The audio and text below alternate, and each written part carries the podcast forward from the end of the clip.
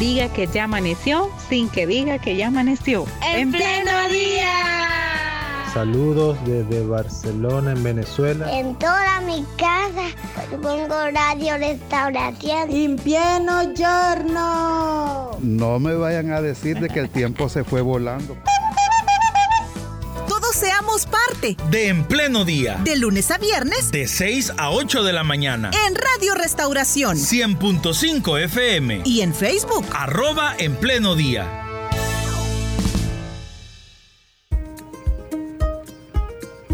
Muy bien, como les habíamos hablado en días anteriores y como también les expliqué al inicio de nuestro programa, hoy vamos a tener así como una especie de una consulta abierta Hoy nos acompaña la abogada Ruth López con quien vamos a conversar y vamos a despejar cualquier duda que tengamos sobre el proceso electoral en El Salvador. Así que la saludo a ella.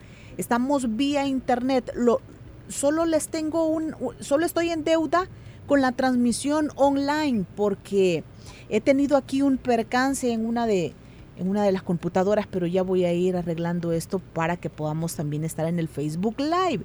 Solo eso les debo, pero de allí ya estamos listas con Ruth. Buenos días. Muchísimas gracias, muy buenos días. Siempre pendiente de las preguntas que pueda hacer la audiencia. Gracias por la invitación. ¿Cómo ha estado? ¿Cómo ha ido en esta semana? Pues muy bien, muchísimas gracias. Este, muy contenta, siempre el finalizar del año uno tiene que hacer análisis, establecer nuevos retos para el siguiente año, pues ya estamos en esa etapa precisamente. Muchísimas gracias. Muy bien. Bueno, nuestros oyentes le dejaron preguntas, Ruth, desde la última vez que estuvo usted en nuestro programa. Y con esa pregunta es que quiero comenzar con las preguntas que nos dejaron ese día. Ya tengo aquí, y les explicaba a nuestros oyentes, ya tengo aquí listas ocho preguntas pero si a medida avanza la plática, alguien se va incorporando con más preguntas, vamos a irlas, irlas la, vamos a ir colando, ¿verdad? Para que nadie se quede sin, sin la respuesta.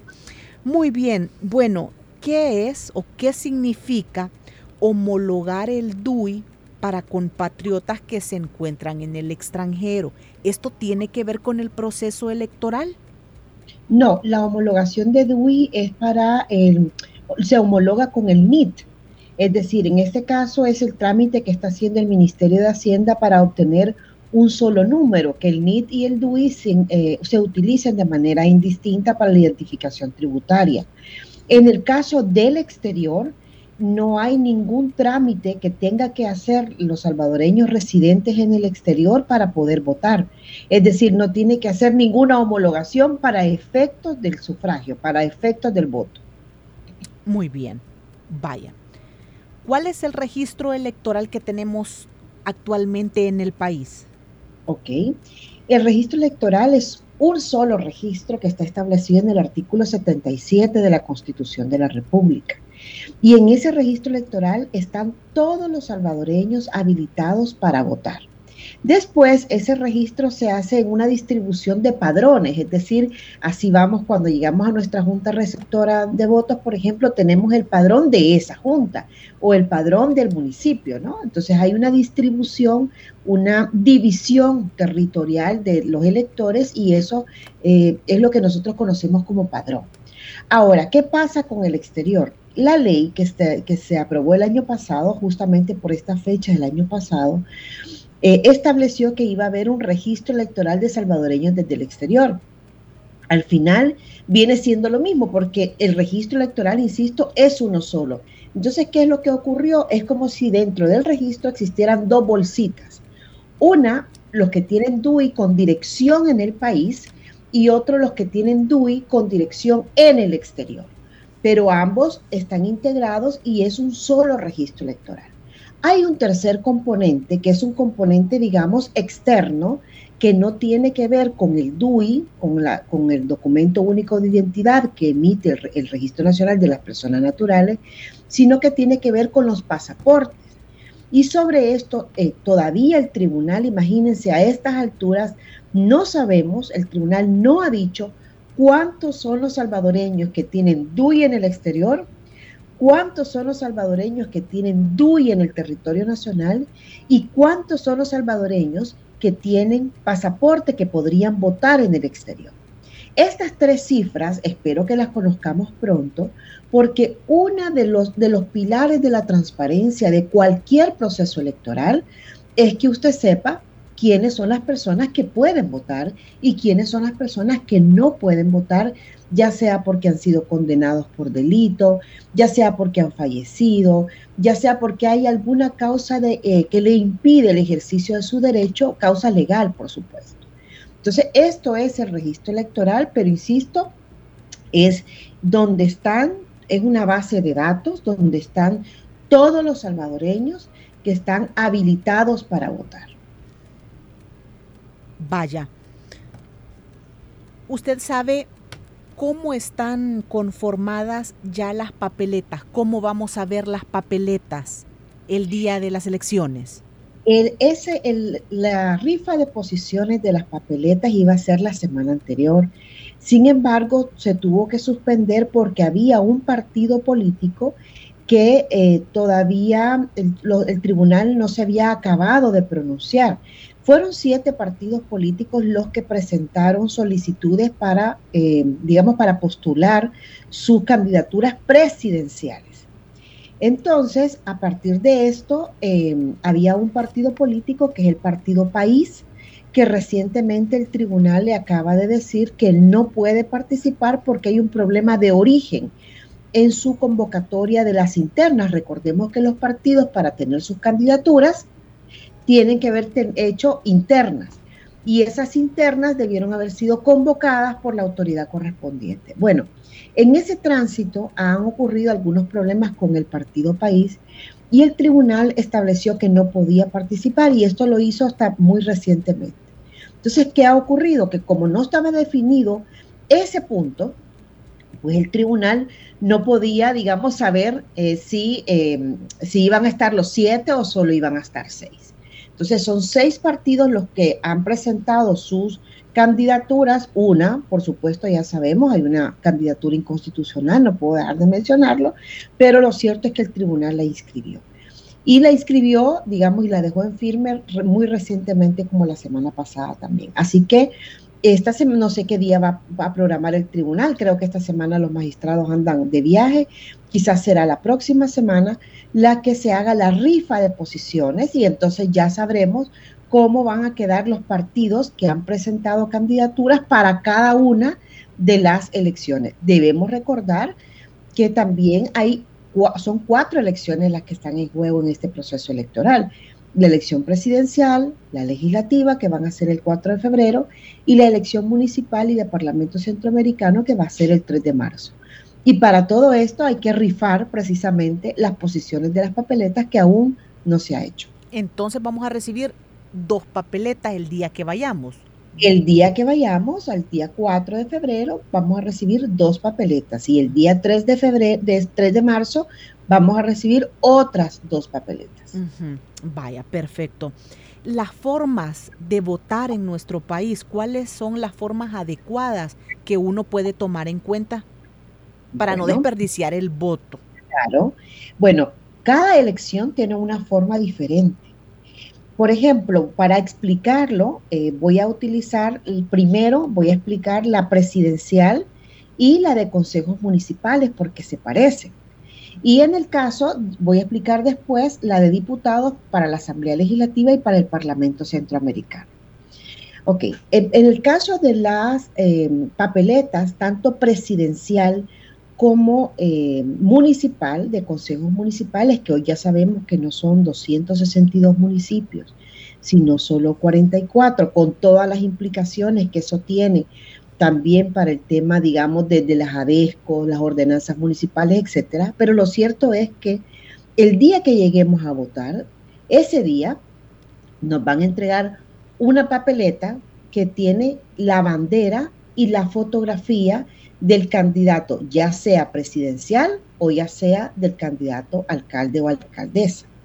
Es decir, si yo voy a la elección presidencial del 4 de febrero, ese día me van a dar una papeleta que tiene una, una, una papeleta muy similar a la que tuvimos en la de consejos municipales del año 2021. Es decir, solo tiene la bandera y la fotito, ¿no? Del candidato o candidata a presidente o presidente.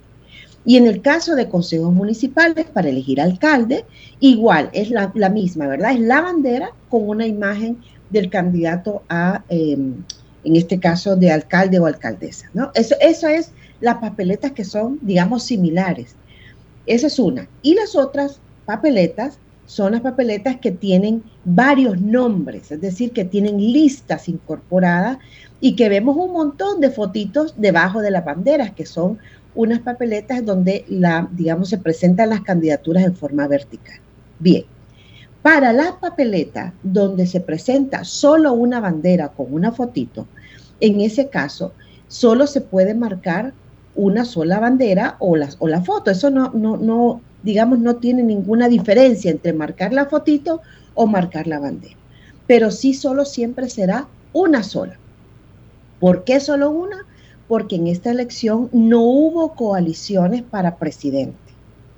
En el caso de los consejos municipales, hay coaliciones en algunos municipios, creo que son siete municipios en el país en los que hay coaliciones, y en esos lugares se podría marcar dos banderas o dos fotitos, ¿verdad? O una bandera y una fotito, si son de partidos diferentes, pero solamente en esos lugares.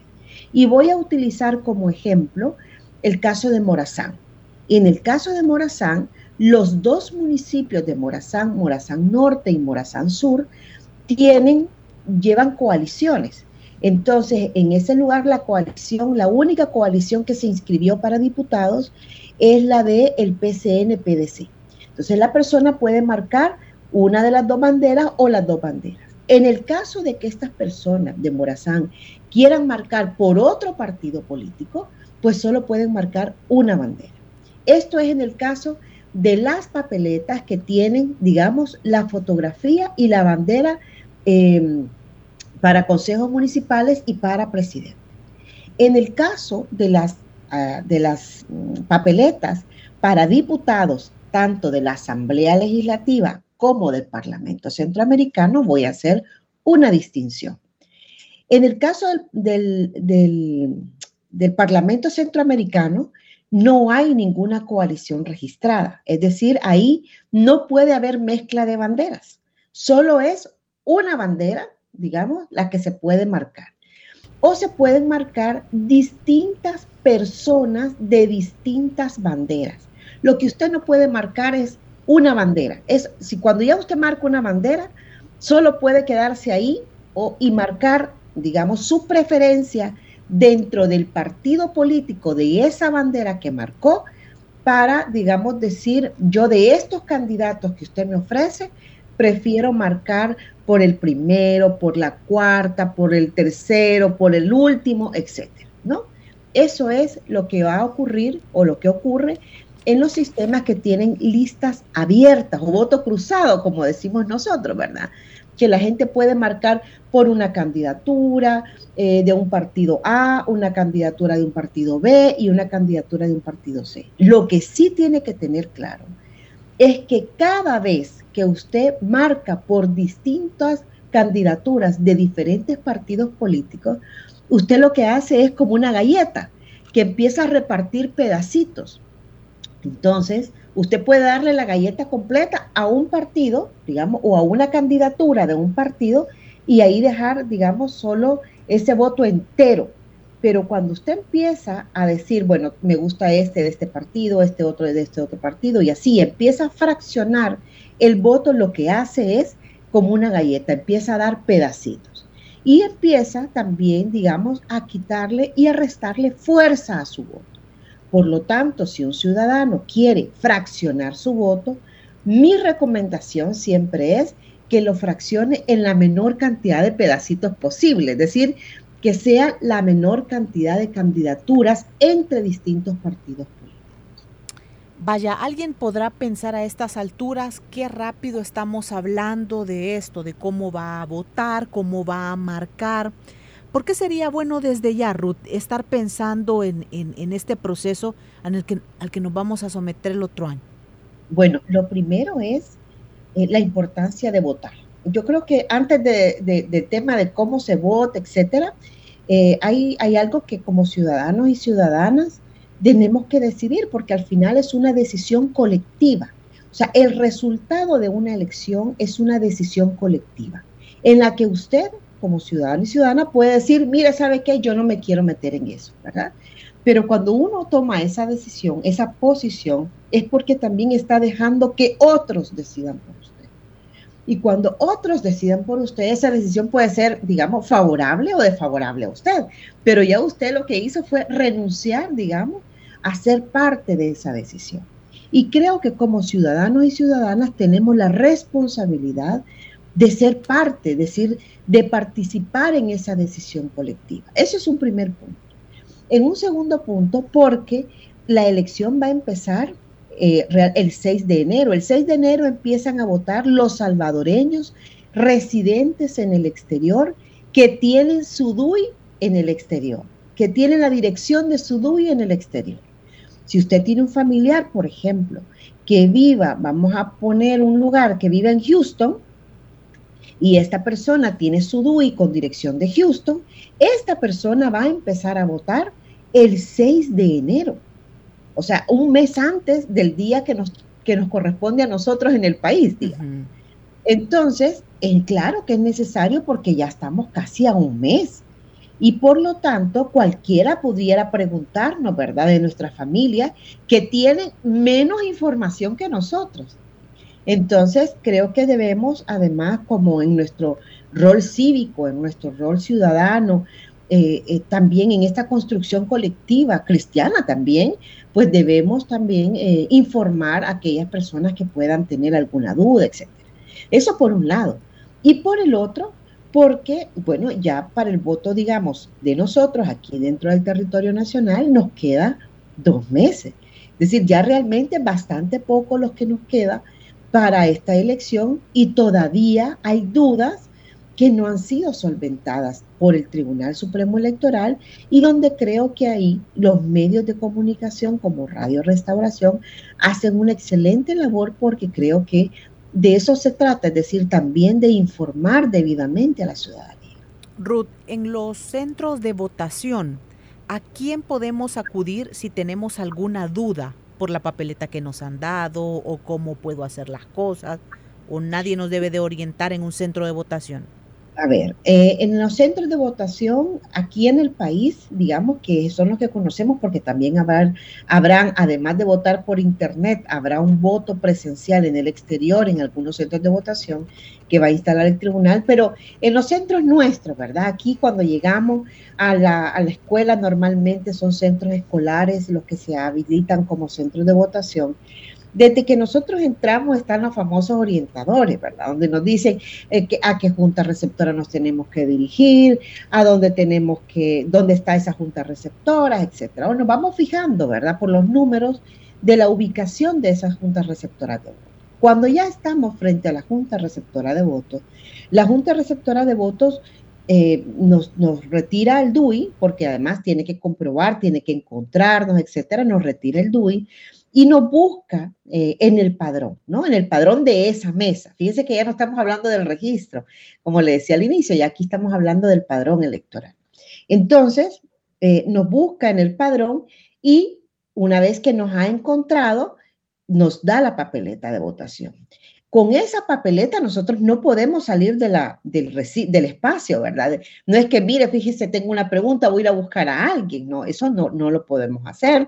Entonces, cualquier consulta tiene que ser dirigida a la Junta Receptora de Votos, porque la Junta Receptora de Votos es la máxima autoridad de, la materia electoral ese día, en ese, en ese momento en el que a usted le, le corresponde votar.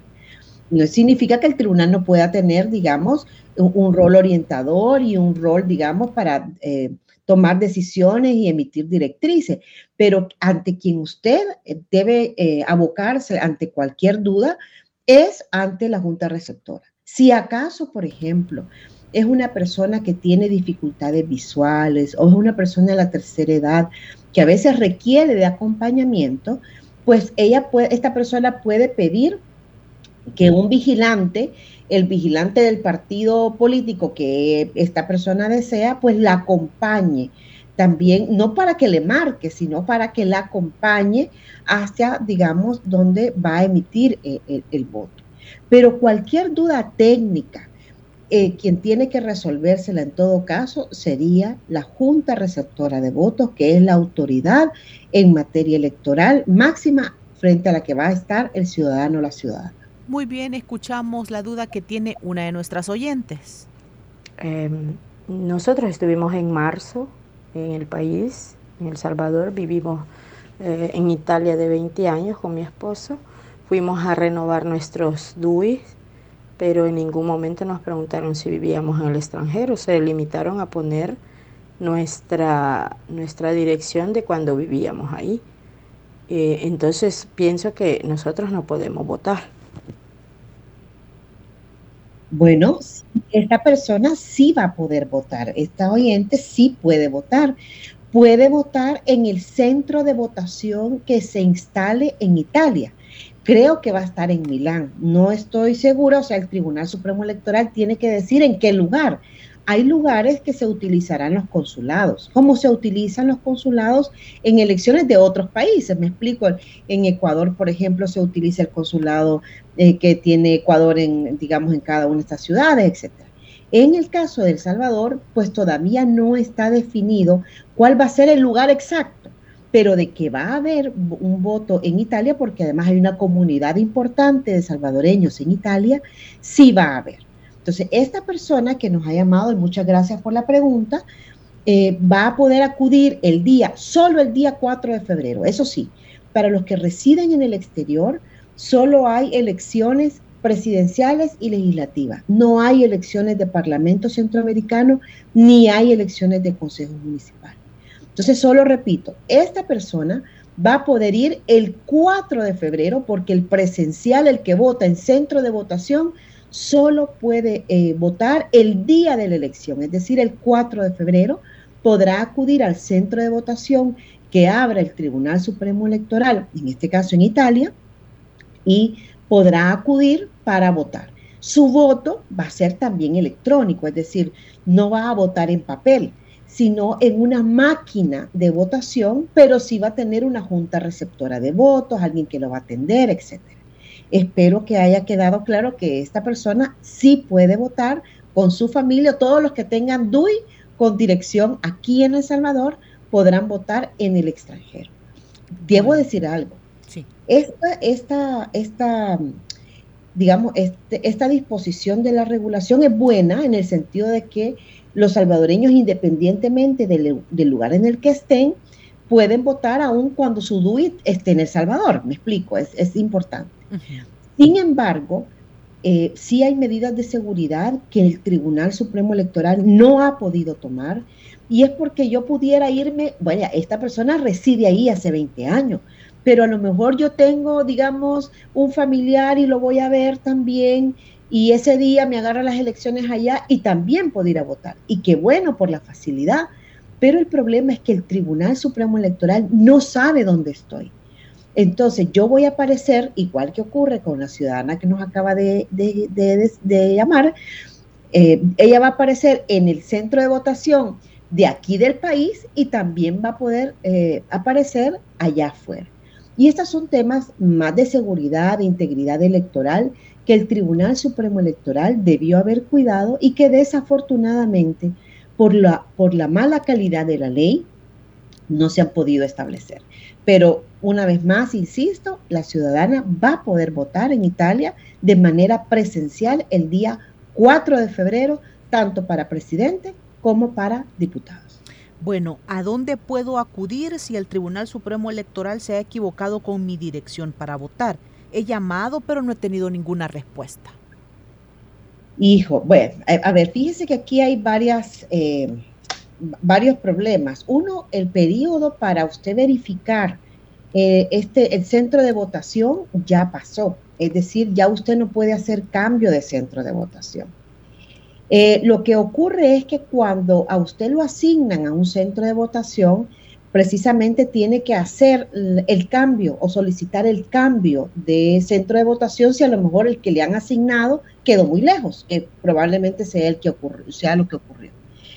Si, por ejemplo, en algún momento tuvo contacto con el tribunal y el tribunal recogió su información, pues entonces eh, debían haber hecho el cambio. Mi sugerencia es que acuda a las instalaciones del Tribunal Supremo Electoral que están eh, sobre por la colonia Escalón, ya les voy a decir la dirección porque se me ha olvidado, pero está sobre la 87, si mal no recuerdo, eh, sí, por la 87, y el, Paseo General Escalón para que pueda, digamos, atenderla, atenderle a alguien del registro electoral y pueda verificar cuál es la dirección que finalmente le quedó si tiene alguna duda. Si no le hicieron el cambio de dirección, pues no va a poder hacerlo antes. ¿Me explico? O sea, uno, hay un momento importante en la elección que es un año antes de la elección, donde usted, por ejemplo, puede cambiarse de municipio. Hoy vivo aquí, ¿verdad? Usted puede hacer un cambio de municipio para, no sé, un municipio cualquiera del país, para, eh, no sé, digamos Santana, para San Miguel, etcétera. Pero ya después de eso, usted solo se puede mover dentro del municipio, o sea, documentalmente solo podría moverse dentro del municipio para evitar alguna dificultad el día de la elección. Vuelve a, escribir, eh, vuelve a escribir nuestra oyente y nos dice, me manda a votar a un municipio que no es el mío. Le manda a votar a un municipio que no es el de ella. Bueno, en este caso, eh, el problema está es que el, el Salvador tiene una dificultad que no tiene un catálogo de direcciones eh, unificado. Entonces, es muy probable que cuando le hayan dado el DUI, que revise la parte de atrás del DUI en qué municipio aparece, porque en ese municipio en el que aparece el DUI, si no lo ha cambiado, porque esa es la otra, ¿verdad? Si no ha cambiado dirección, tendría que estar en ese municipio. Mi recomendación es que acuda a las instalaciones del Tribunal Supremo Electoral para que eh, pues le puedan solventar. Aunque ya a estas alturas el Tribunal Supremo Electoral ha cerrado el registro electoral. Bueno, desde Boston se puede votar aún si el DUI está vencido. Fíjese que para las personas que viven en el exterior se puede votar con DUI vigente o con DUI vencido, con pasaporte vigente o con pasaporte vencido. Esto es una facilidad para el ciudadano, pero yo no, yo siempre eh, repito, ¿verdad? Es una dificultad logística y de, integridad para la elección en sí mismo, es decir, es algo que tiene que resolver el tribunal. Pero sí, por supuesto, se puede votar eh, con DUI vigente o DUI vencido, ya sea tenga la dirección allá o tenga la dirección en el territorio nacional. Muy bien. La diferencia entre uno y otro es que si el DUI tiene dirección en el exterior, vota por internet a partir del 6 de enero. Y si el DUI tiene dirección en El Salvador, vota presencialmente el 4 de febrero. Bien, alguien que vive en Europa está de manera irregular en ese país, pero tiene su DUI vigente. Puede votar. sí, por supuesto. La, la, no hay ningún eh, digamos, no está vinculado a su estatus migratorio en el país en el que se encuentre el ejercicio del derecho eh, a votar por, eh, en el caso de las elecciones salvadoreñas. Es decir, no tiene nada que ver la condición migratoria que usted tenga en el país en el que esté con su derecho a emitir un voto en el caso de las elecciones salvadoreñas. Muy bien, nos pregunta nuestra oyente que está en Estados Unidos, solo para reconfirmar, ya no hay nada de eso de carnet electoral, ¿verdad? No, el carnet electoral desapareció, dejó de utilizarse allá por, la elección del 2004. Fue la última vez que se utilizó carnet electoral. Eso ya no existe. Muy bien, perfecto. Eh, son las 8 de la mañana con un minuto, 8 con un minuto. Eh, buenos días, los que vivimos en California, ¿cuándo podemos votar? Nos preguntan. Bueno, depende. Si su DUI lo tiene en California, puede votar a partir del 4 de, perdón, del 6 de enero. Si el DUI lo tiene eh, con dirección en California, puede votar a partir del 6 de enero. Por internet, si su DUI lo tiene con dirección aquí en El Salvador, entonces puede votar el 4 de febrero, que va a ser de manera presencial en un centro de votación que establezca el tribunal. Es decir, aquí hay cosas que todavía no están definidas, como por ejemplo, como ya les decía, los centros de votación, ¿verdad? Los centros de votación en el exterior que todavía no se sabe dónde, dónde van a estar. Eso es algo que tiene que establecer el tribunal. También el tribunal tiene la obligación de informarle a cada ciudadano, establecer grandes campañas de información para que la gente sepa en el exterior cómo puede votar, porque esta explicación que estoy dando, que uno por internet, que el otro por presencial, tiene la obligación el tribunal de brindárselo a cada uno de los ciudadanos y ciudadanas salvadoreños que residen en el exterior y que tienen interés por el proceso electoral. Vaya, muy bien. Bueno, como nos imaginábamos, la mayoría de preguntas ha sido de personas viviendo en el extranjero. Muchas gracias por haber aprovechado este espacio, que nuestro interés pues es orientar para que el otro año, al cumplir con nuestra responsabilidad, lo hagamos de la mejor manera, ¿verdad? Ruth, muchas gracias por haber tomado este espacio. Con muchísimo gusto y cuando ustedes deseen otra vez podemos hacer otra ronda de preguntas. Excelente, sí, en la medida que que vayan dejándonos nuestros oyentes, ahí nos vamos a ir enterando, ¿verdad? Y, le vamos a volver a citar, Ruth. Gracias. Gracias y buen día. A ver, buen día. Muy bien. Bueno, entonces así vamos finalizando nuestra entrevista en esta mañana, agradeciéndole a Ruth López. Ella es abogada de Cristosal y ella también se ha especializado, ha trabajado también en los procesos electorales en nuestro país, fuera de nuestro país, y por eso es que nos sirve de mucho esta orientación. Como cristianos tenemos una responsabilidad en nuestra sociedad, no, no nos quedemos eh, al margen, no, que no venga la apatía a nosotros, ay no, no voy a votar, no, si bien es cierto, nosotros creemos y confiamos en Dios, pero también tomemos esta responsabilidad en nuestras manos con seriedad. De ahí la orientación que como en pleno día y Radio Restauración le queremos dar a usted. Gracias por habernos acompañado, que Dios les bendiga y nos encontramos mañana de nueva cuenta en el programa. Que tenga un buen martes.